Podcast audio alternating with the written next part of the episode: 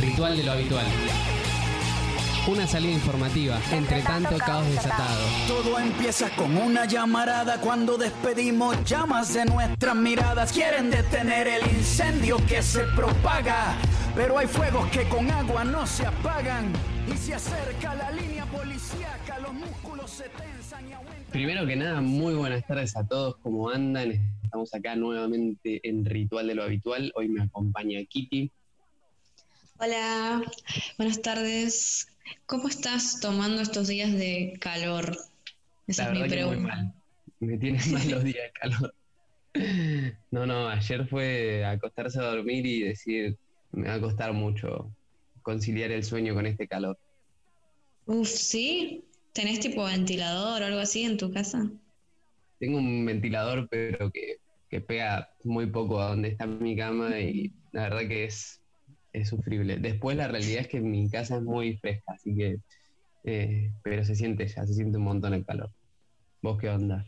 Sí, yo estoy más o menos igual. Mi problema es que no, no, no, quiero soltar el invierno. Sigo con la frazada puesta como esperando el momento en que baje la temperatura, pero no va a pasar, así que la debería guardar, porque tampoco la estoy usando, está ahí, ¿viste? Como ocupando espacio. Claro tratando de aferrarme a, los recuerdos del invierno porque quiero que sea invierno otra vez. Extrañamos el invierno. Team verano versus team invierno, se abre de nuevo la, gran disputa, la verdadera grieta. Esa es la verdadera grieta. Eh, bueno, y con la llegada del calor llegaron un montón de noticias. Em, bueno, el pasado sábado fue el 17 de octubre, Día de la Lealtad Peronista, donde hubo tuvo lugar un acto por Zoom, va, virtual en realidad, donde participaron un montón de personas por Zoom, eh, estuvo en vivo en YouTube, eh, y bueno, fueron algunas de las entidades más importantes a, presenciarlo en vivo, eh, y donde, bueno, hablaron gobernadores de diferentes provincias, diferentes personas peronistas, ¿no? Y, por último, bueno, cerró el acto el presidente Alberto Fernández. La verdad que fue una jornada muy, muy buena, me pareció a mí. No sé cómo la viste vos, Kitty. Sí, muy buena porque además muestra, digamos, que es, esa es la razón por la que fueron elegidos, ¿no? En esta última elección, que no, que no fueron votados por el aire, como nos quieren hacer creer en algunos medios, que en sus marchas anticuarentena son más o algo por el estilo, cuando no es así. se veía, se podía apreciar todo, de todo, digamos, eh, colectivos, camiones de bomberos. Fue increíble la convocatoria y sobre todo que se respetaron las, las normas de, de la cuarentena, seríamos, digamos, de, de la salud. Sí, totalmente. A mí me pareció, nada, me emocionó mucho, la verdad. Eh, un rato, eh, vi en la calle, la verdad, la cantidad de autos que había. Nos quieren hacer creer que, que nada, que no, que no fueron tantas personas, también porque eh, por un lado entendemos que, es un problema y que no estamos en condiciones como para, para hacer lo que querramos, pero, pero la verdad fue muy emocionante, fue muy emocionante que la gente que, hablaba en el acto, la gente que veías en la calle, había un sentimiento de, felicidad en, la gente muy, muy zarpado, por así decirlo. Eh, y bueno, nada, la verdad que muy emocionante la jornada del sábado. Por otro lado, también sigue habiendo buenas noticias y es que el MAS obtuvo el triunfo en Bolivia en primera vuelta con el 50 y casi con el 52%, un poco más si no me equivoco. Eh, la verdad, increíble la victoria. Le sacó más de 20 puntos eh, al, segundo, al segundo más votado, así que nada, por amplia diferencia vemos un triunfo del MAS. Y bueno, con esto la vuelta a la democracia de, de ese país, ¿no? Sí, totalmente. Eh, simplemente la superioridad de Evo Morales. total, total.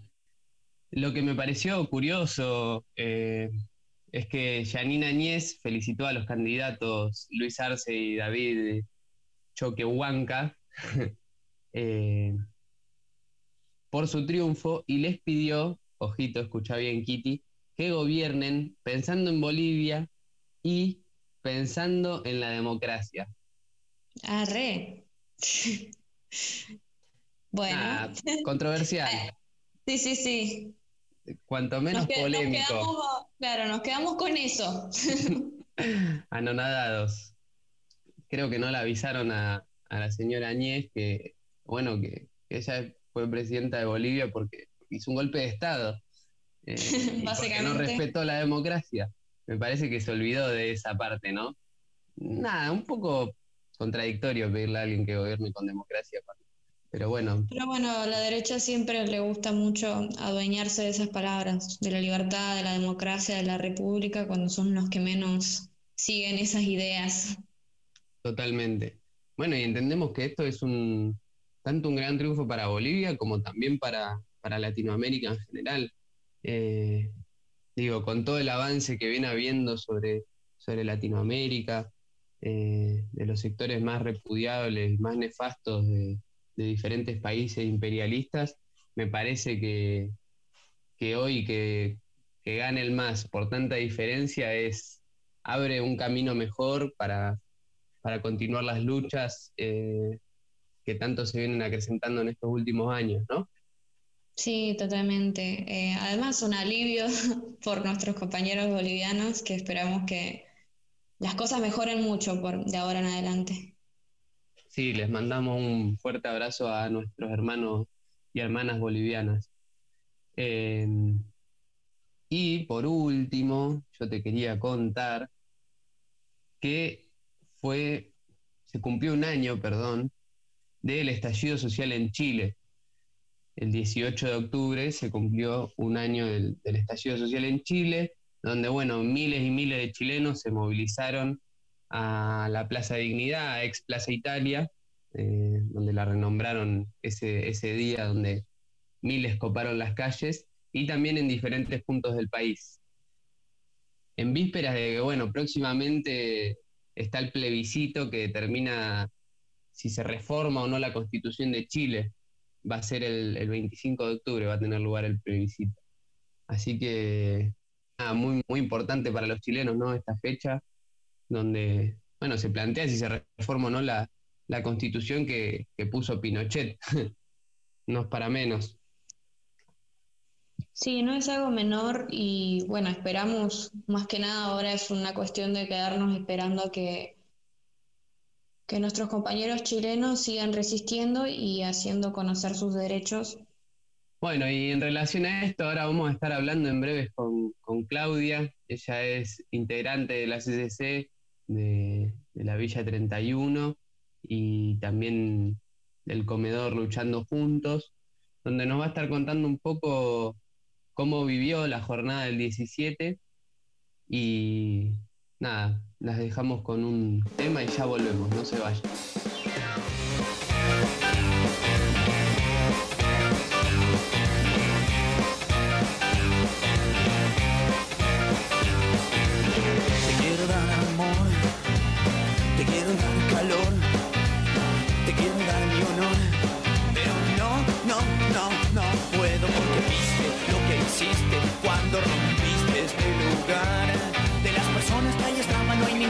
se jamás de vos.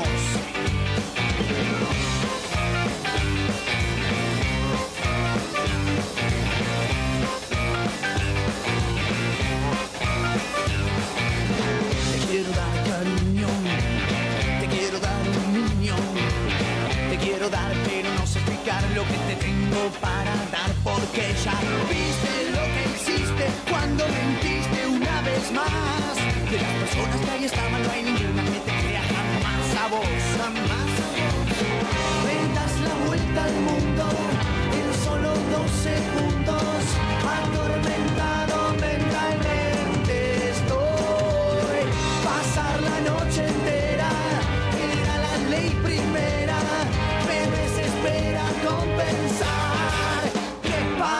Saber lo que es amar. Hay que perder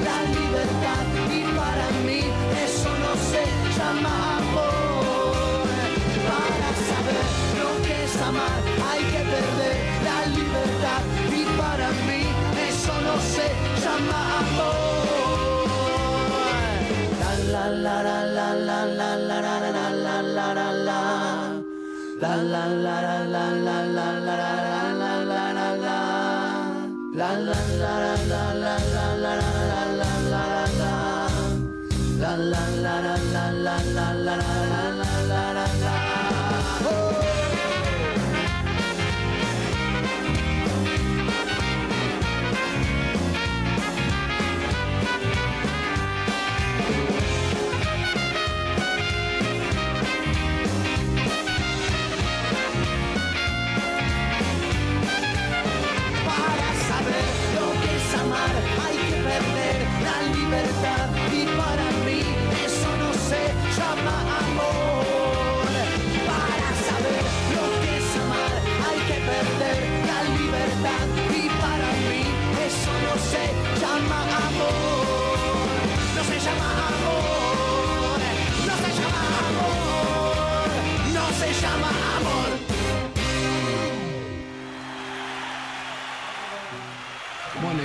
continuamos acá en Ritual de lo Habitual. Estamos con Claudia, que ella es integrante de la CCC y del comedor Luchando Juntos. ¿Cómo andas, Claudia?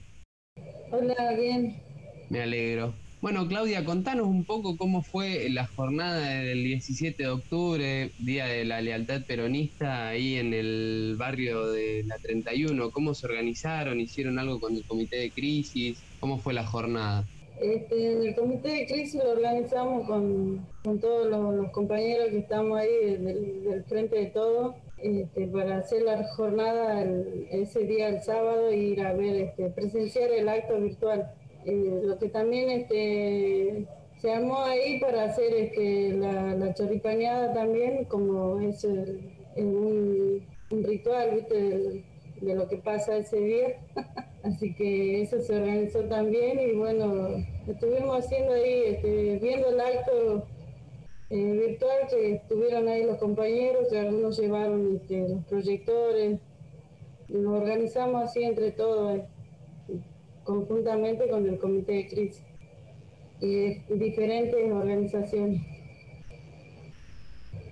Perfecto. ¿Qué, qué te ¿Cómo viste la jornada del 17? No sé si has podido ver, bueno, la gente que, que fue a la Plaza de Mayo. ¿Qué te, pareció ese día? Y ese día estaba emocionante, estaba lindo. Eh, me gustó que también este, lo, que, lo que hicieron los compañeros nuestros que fueron a poner las banderas, nosotros nos faltó bandera en nuestro lugar porque este, tuvimos un inconveniente, pero me encantó ver nuestras banderas. Y después ahí en el, en el barrio la gente, ponerle, nosotros tenemos éramos los del comité de crisis con algunos compañeros y, y los vecinos que pasaban se iban arrimando y algunos no se animaban pero vieron que estábamos todos ahí y le dijo nos dijeron que les gustó que estaba buena la idea de, de hacerlo esto en, en la calle lo hicimos en la esquina ahí donde pusieron la imagen de Eva Perón el frente del Ministerio de Educación así que pasamos linda tarde con los vecinos, con todos los que se querían arrimar y sumarse ahí a, a presenciar el acto virtual. Bueno, parece que hicieron una jornada muy buena entonces el sábado. Y por otro lado, Claudia, yo te quería preguntar cómo sigue la situación de, bueno, los comedores justamente, va, la situación en general de, de, de la 31, de, la mano de que, bueno, la reta hoy plantea como que, bueno, que la cuarentena ya, ya pasó, la pandemia ya no existe más o menos, se reabre todo y, digo, les da respuesta a ustedes, ¿cómo, cómo evolucionó esa situación? El- nosotros en el barrio lo que nos, nos preocupa por el tema este de los comedores, porque, bueno, como lo de la Secretaría dijeron que, que la pandemia ya terminó, pero en realidad no terminó la pandemia, porque se está viniendo de nuevo el, el segundo recontacto, que lo están teniendo algunos también compañeros nuestros del comité de crisis. Entonces la vez pasada tuvieron una reunión con lo de la Secretaría por el tema este de los, comedores que, que tenían que seguir este, relevando el listado que tienen para, para hacer una ayuda, como no es una ayuda grande, pero es algo que, que ayudan a sostener ahí las ollas y, los merenderos de ahí del barrio. Pero dijeron que no, que estaban eh, cortos de presupuesto y que por ahora todavía no, no había ayuda. Y eso es lo que preocupa a los vecinos. ¿Cómo hacemos para seguir manteniendo las ollas y, los merenderos? Claro, y recordemos que desde el principio de la pandemia fue garantizado por la gente misma, por los vecinos, por los compañeros de, los barrios, ¿no? Eh, las ollas populares, bueno, los alimentos que, entregan todos los días en los comedores. Eh, es una situación muy complicada, ¿no? Y ahora el, peor, el tema peor ahora también es que la gente está sin trabajo. Claro. Trabajo y está es, más fuerte la, discriminación que tienen con, con los que trabajaban en el centro y en otro lado, que como ahora ya saben que vivís en la 31 y que algunos están conscientes que va a haber un, nuevo rebrote y como ellos dijeron que el primer rebrote que va a haber va a ser en la 31 porque han sido los más los primeros afectados. Entonces no están dejando a la gente ir a trabajar. Claro, se le suma el problema del trabajo a, toda esta situación tan complicada. Bueno, Clau, para ir cerrando, no sé si querés agregar algo más, algo que quieras decir. Y lo que sí, este, contenta del, triunfo del MAS y bueno, los compañeros que tenemos, la mayoría de los compañeros que son este, de Bolivia, entonces apoyando y, ellos deben estar disfrutando este, el día de hoy y el día de lo que pasó ayer. Totalmente. Bueno, Clau, muchísimas gracias por la entrevista. Esperemos tenerte de nuevo acá en el programa para que nos sigas contando cómo evoluciona la situación ahí en la 31. Bueno, muchísimas gracias a ustedes. Que tengan un buen día. Hasta luego. Igualmente, nos vemos. Ritual de lo habitual. Una salida informativa, entre tanto caos desatado. Elecciones en Bolivia. Todos los datos conocidos hasta ahora señalan que se ha producido una victoria del movimiento al socialismo, instrumento político por la soberanía del pueblo. Hermano Lucho Arce, presidente, y hermano David Choquebanca, vicepresidente. Además, que el movimiento del socialismo, instrumento político por la soberanía del pueblo, tendrá la mayoría en las dos cámaras de la Asamblea Legislativa Plurinacional tenido el 53% del apoyo de los votantes frente al 30% que lograría el opositor Carlos Mesa. Cuando apenas había contado el 7% de los votos, el candidato del movimiento al socialismo, Luis Arce, se proclamaba vencedor, respaldado por las encuestas a pie de urna, que le daban como vencedor por un margen superior al 50% de los votos, con lo que evitaría una segunda vuelta en las elecciones. Hemos dado pasos importantes. Hemos recuperado la democracia hemos, sobre todo los bolivianos, recuperado la esperanza. El economista de izquierda Luis Arce será el próximo presidente de Bolivia. Dos proyecciones privadas le atribuyeron al delfín del exmandatario Evo Morales una votación superior al 52% en los comicios del domingo, con más de 20 puntos de ventaja sobre su inmediato rival, el centrista Carlos Mesa. El hecho era Evo Morales que proclamó la victoria de su partido desde su exilio en Argentina. Es un día histórico. Nuevamente el pueblo boliviano ha dado una lección de democracia y de perseverancia.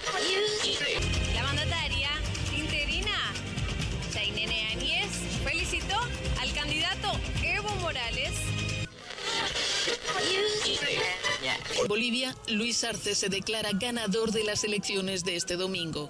El candidato del movimiento al socialismo, el partido del expresidente Evo Morales, compareció ante los medios emocionado para exponer sus planes para dirigir el país, a pesar de que el recuento de votos de esta primera vuelta de los comicios aún no superaba el 5%. Todos los bolivianos hemos dado pasos importantes.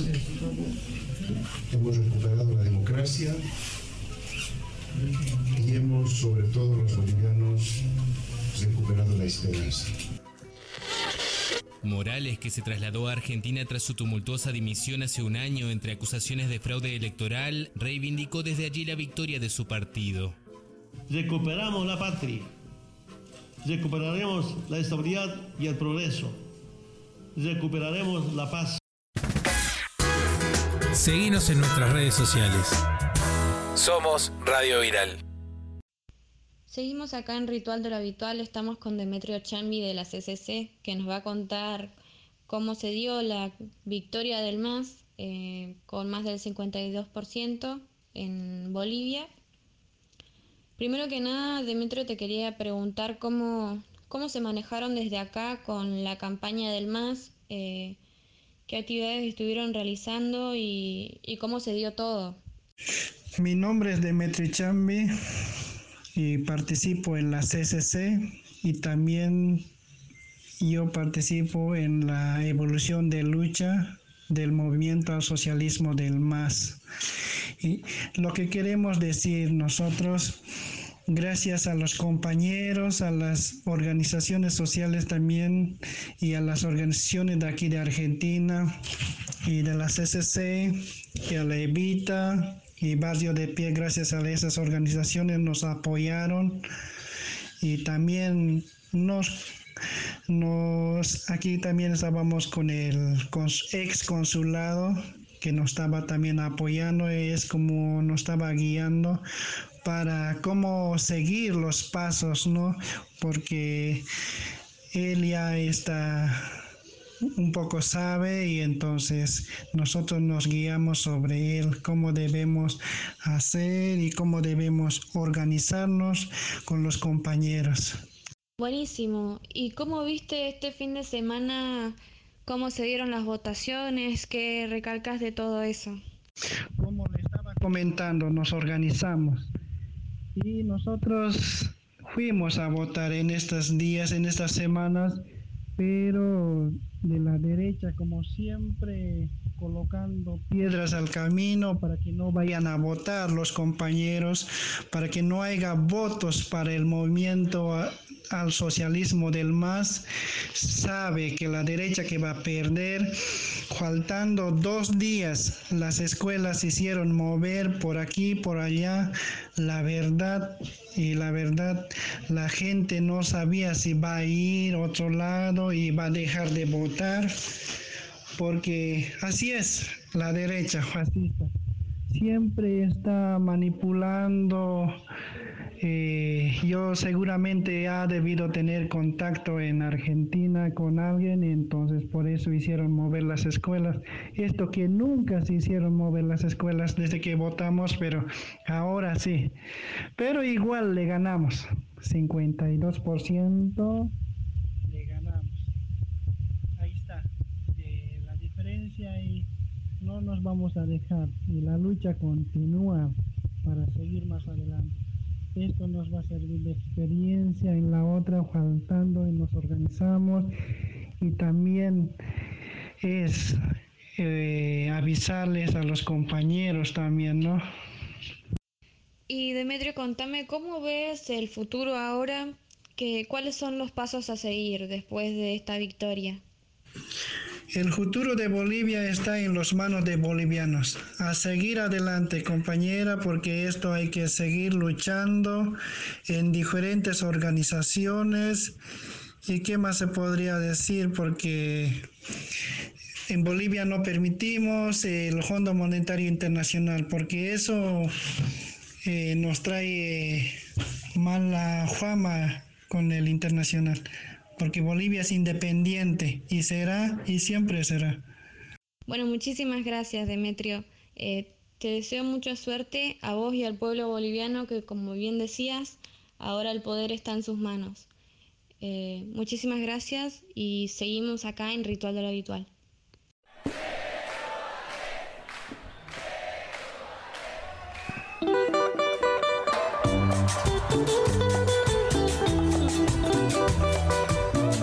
Una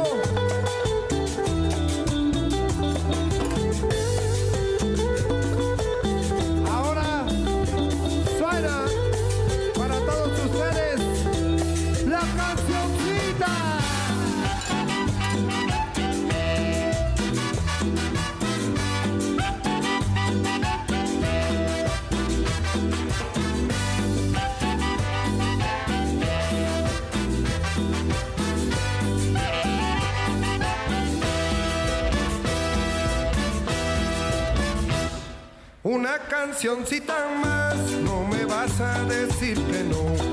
Una cancioncita más, no te voy a decir que no. Si bajaste para venir desde lo alto de ese cerro, si cruzaste para llegar los recuerdos de aquel amor, la noche no va a alcanzar, por eso canto esta canción. La noche no va a alcanzar, lo eterno de la canción. Como un capullo guardarás un pedazo de eternidad al ladito del corazón, latiendo para no olvidar.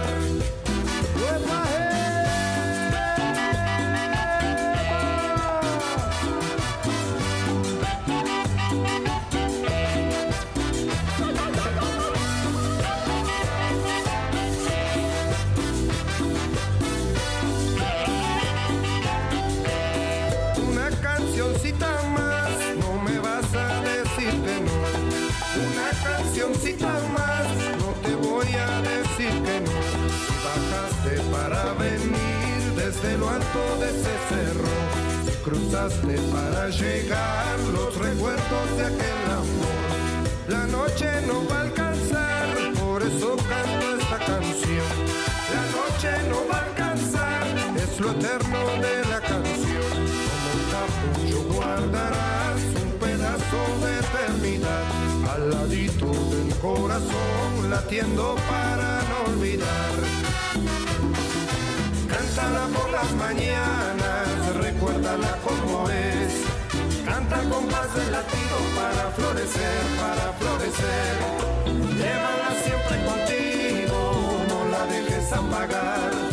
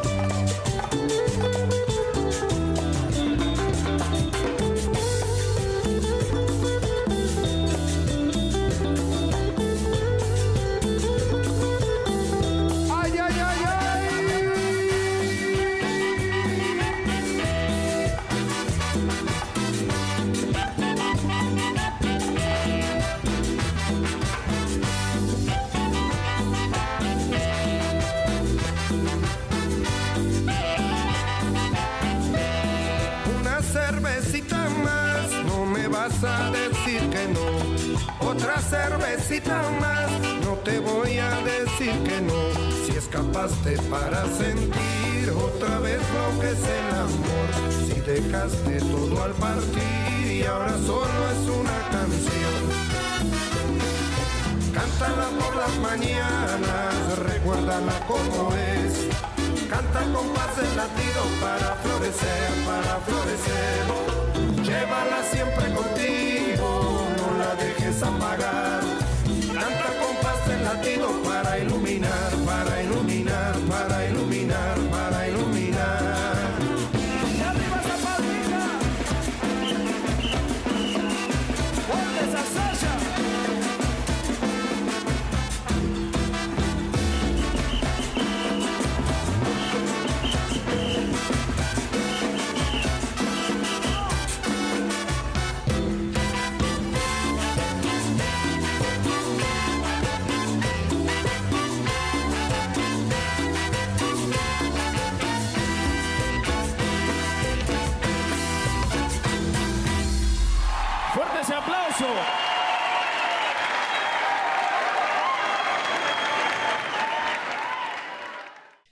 Bueno, y vamos llegando al final de este bello programa. Em, yo te quería, ¿te acordás de Macri Kitty cuando decía que acá en Argentina eh, no se respetaba la libertad y que en Europa eh, era diferente? Sí, obvio, me acuerdo. Siempre presente en... Bueno, en Francia, en París, perdón, eh, pusieron toque de queda ante el rebrote del COVID y, bueno, lo que implica el toque de queda, ¿no? Así que, Mauricio, me parece que te equivocaste y feo. Sí, pifiaste. No, no me digas, o sea, ¿cómo, cómo se estaría implementando? ¿Tipo con policía, más policía? Sí, sí, el típico toque de queda que a determinada hora todos a la casa. Y bueno, eh, ahora que son los primeros días, las calles están recontra, re vacías. No es que hay que ver cómo evoluciona, ¿no? Igual, eh, digo, a medida ya- que vayan pasando los días. Claro, pero ya están con una modalidad de que están los negocios abiertos o algo por el estilo, así como acá. Sí, pero bueno, con, con esto. ¿Y cómo estuviste pasando el Día de la Madre?